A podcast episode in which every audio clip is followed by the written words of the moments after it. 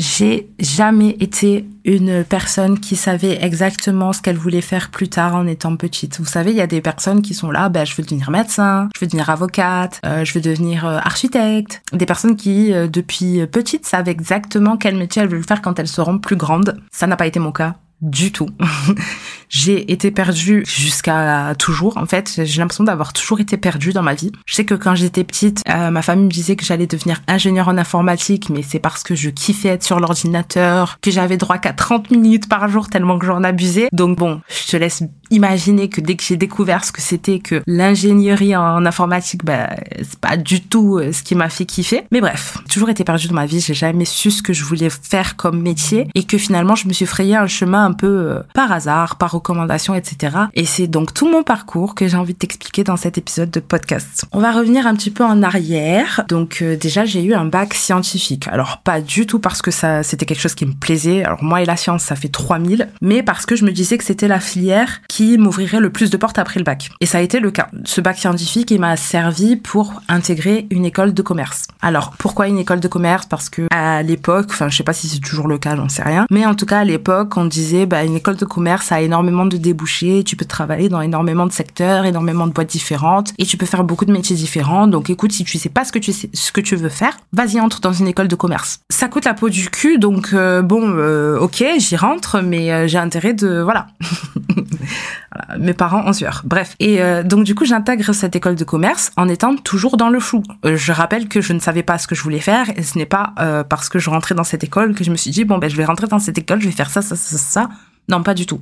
Je suis rentrée, je me suis dit bon, on verra bien. Voilà, ça c'est ma vie. Je ne sais jamais où je vais, mais j'avance. En tout cas, j'avance et puis après je me ferai des chemins. C'est ce que j'ai fait depuis toujours. Donc du coup, j'intègre cette école et en fait, le truc c'est que quand tu quand j'ai intégré cette école, les deux premières années c'était euh, le tronc commun quoi. Euh, donc on avait des matières, euh, bah, tout le monde avait les mêmes matières. Donc c'est un peu les bases qu'on devait tous apprendre. Et puis à partir de la troisième année, on pouvait se spécialiser. Les deux premières années, donc c'était dans la ville où j'ai fait mes études, mais par contre les années suivantes, on devait les faire à l'étranger et du coup en profiter pour se spécialiser. Donc j'ai eu l'occasion de voyager, d'aller faire mes études à l'étranger, commencer par un an au Canada, puis ensuite j'ai fait les États-Unis, puis Barcelone. Et donc c'est au moment où j'étais aux États-Unis, donc à Washington DC, vraiment les meilleures années euh, ma vie, en arrivant donc dans cette université à l'étranger, que là j'ai eu le champ des possibles. Je me suis dit bon ben je dois me spécialiser et en fait il y avait tellement de choix que je me suis dit je vais un petit peu tout tester. Et en fait ça avait un système où tu avais le droit de tester euh, des cours avant de t'engager euh, pour tout le semestre et pour toute l'année. Donc je me suis dit bon, je vais me prendre une semaine, je vais tester tous les cours en tout cas qui m'intéressaient un petit peu, et puis je vais voir euh, celui qui me voilà prendre du plaisir en apprenant cette matière. Au final, je trouve ça normal. Je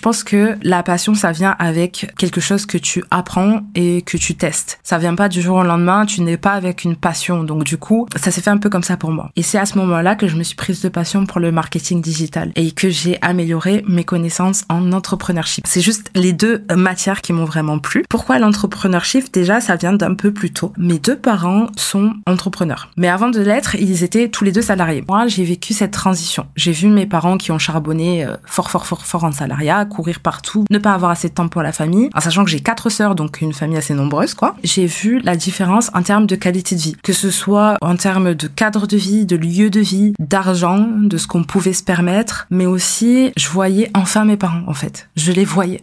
Ils étaient là avec nous, à vivre tous les moments importants avec leurs cinq filles. Je les ai vus sourire, profiter de leur vie personnelle. Et ça, c'était flagrant. Et évidemment, quand tu grandis dans ça, bah, t'as envie de la même chose pour toi. Et au final, mes parents ont toujours été mes inspirations. Alors c'est très bateau, mais bon, c'est la vérité. Donc en tant que jeune fille, jeune adolescente qui voit ce beau parcours, forcément, ça inspire pour sa propre vie. Donc ça, c'est la première chose qui m'a poussé à vouloir en savoir plus sur l'entrepreneuriat, euh, les compétences en entrepreneurship, etc. La deuxième chose qui m'a poussé vers l'entrepreneuriat, c'est ma propre expérience en tant que salarié. Après avoir eu mon diplôme, donc je me suis bien spécialisée en marketing digital, euh, j'ai amélioré mes compétences en, en entrepreneurship, et donc du coup, je suis diplômée, ok, super. Première galère, trouver du boulot. Alors, quand je suis rentrée dans cette école, on nous vendait le fait que on trouvait euh, du boulot avant même d'être diplômé de son master, etc. Bon, euh, ça marche pas pour tout le monde. J'en suis la preuve vivante. J'ai mis exactement six mois à trouver un poste décent entre guillemets et j'ai dû déménager pour ça. J'ai quitté euh, mon cocon familial, j'ai quitté ma ville, j'ai quitté mes proches et j'en passe. Enfin, j'ai tout quitté pour m'installer en région parisienne. Bref, on va pas trop rentrer dans les détails. Ce sera peut-être le sujet d'un prochain épisode de podcast et en plus on y serait jusqu'à demain. Mais dans mes postes en salariat,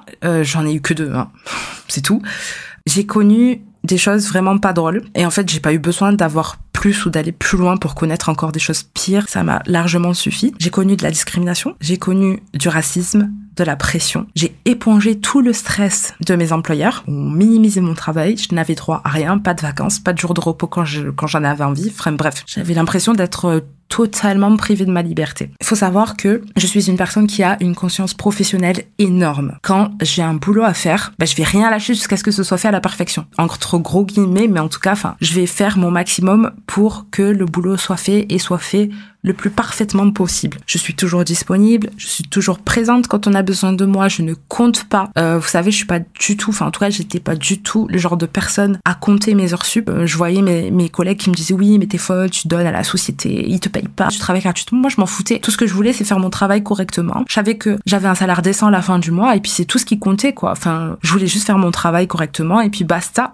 J'aime être comme ça. Mais le problème, c'est que au final, ça m'a plus desservi qu'autre chose parce que plus t'en donnes, plus on demande. Et puis on trouve ça normal que tu te tues pour un business qui n'est pas le tien. Si en face de toi tu as des employeurs qui reconnaissent tout ce que tu fais et qui sont reconnaissants de tout ce que tu fais, c'est ok. Mais quand t'as des personnes qui veulent profiter de toi, là c'est pas ok. Et ça a été mon cas. Donc évidemment, ça s'est terminé en burn-out parce que du coup j'ai pas lâché l'affaire. Hein. Moi je suis pas du genre ah non c'est bon j'arrête de faire des sursup. J'étais à mon ordi alors que j'ai pas terminé ma tâche. Non je, je suis pas comme ça. C'est pas dans mes gènes. Donc du coup ça s'est terminé en burn-out. Le burn-out pour moi ça s'est caractérisé par de la colère, beaucoup beaucoup beaucoup de colère pour tout et n'importe quoi, ou n'importe qui même. Donc ça donne une employée qui fait des crises de colère à son patron. T'imagines bien que c'est pas très professionnel. Ou encore bah, me retrouver devant mon écran d'ordinateur totalement paralysé, donc pendant une heure, sans être capable de faire quoi que ce soit. Comme si mon cerveau il avait totalement vrillé en fait. Par des crises d'angoisse en voiture, donc sur la route vers le bureau. Enfin bref, c'était horrible, horrible. Et c'est à ce moment-là que je me suis dit, en fait, stop. Là, je suis en train de reproduire ce que mes parents ont vécu ils sont sortis de ça. Je les ai vus sortir de ça. J'ai des modèles qui ont résolu ce problème en se tournant vers l'entrepreneuriat. Alors, disclaimer, je dis pas que ça fonctionne forcément pour tout le monde, mais en fait, ça te coûte quoi d'essayer? C'est ce que je me suis dit. Ça te coûte quoi d'essayer en fait? Et c'est ce que j'ai fait. J'ai pas démissionné euh, tout de suite, j'ai pas du tout quitté du jour au lendemain et ça malgré mon burn-out. Je sais que voilà, j'ai eu énormément de pression, pas que au niveau du travail, mais aussi au niveau de mes proches parce que ils me disaient tous de, de m'en aller, que j'étais euh, bah, en dépression, euh, etc. Mais en fait, c'était plus fort que moi. Je pouvais pas quitter du jour au lendemain. Je trouvais pas ça correct parce que la boîte où j'étais, c'est pas là où j'ai connu du racisme et de la discrimination, évidemment. Hein, sinon, je, je m'en foutrais complètement. Mais là, j'avais énormément de pression. C'était ça le problème dans ce travail-là, et j'avais pas envie de les laisser dans la merde. Et de toutes les façons, peu importe ce que me disaient mes proches, j'allais aller jusqu'au bout. Je les ai prévenus six mois avant que j'allais partir, tout fait comme il faut, et je suis partie en restant en bon terme avec eux. Et au final, je, je trouve que c'est quelque chose qui m'a aidé. Si j'étais partie en mauvais terme, ça m'aurait bouffé la vie en fait.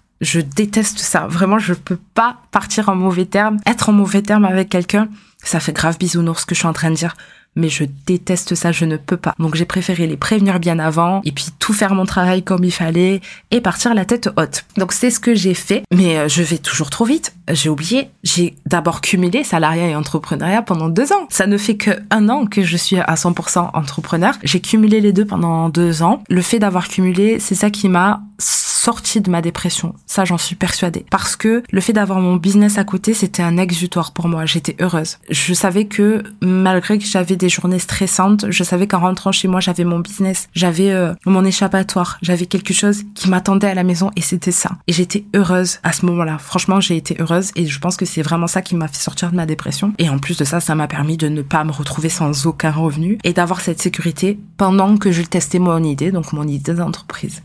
voilà aujourd'hui, donc nous sommes bah, le 31 janvier 2024 quand tu vas écouter ça. Et ça fera officiellement un an que j'ai quitté mon job salarié parce que je l'ai quitté le 31 janvier 2023. Donc ça fait officiellement un an que je suis consacrée à 100% sur Comme une grande. Voilà, je, je t'ai expliqué un petit peu mon parcours. Comme d'habitude, je suis encore allée dans tous les sens, je pense, mais je pense que tu as compris le plus important. Dans le prochain épisode, on va parler de ma vie après Là, je t'ai parlé de mon parcours avant d'entreprendre. Alors, ce ne sont que trois ans.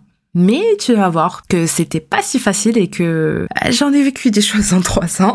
Donc voilà, j'espère que tu as aimé cet épisode. T'invite encore une fois à me rejoindre sur Instagram si tu ne me suis pas déjà et à m'encourager en me mettant une note sur ta plateforme d'écoute. Et eh ben on se dit au prochain épisode.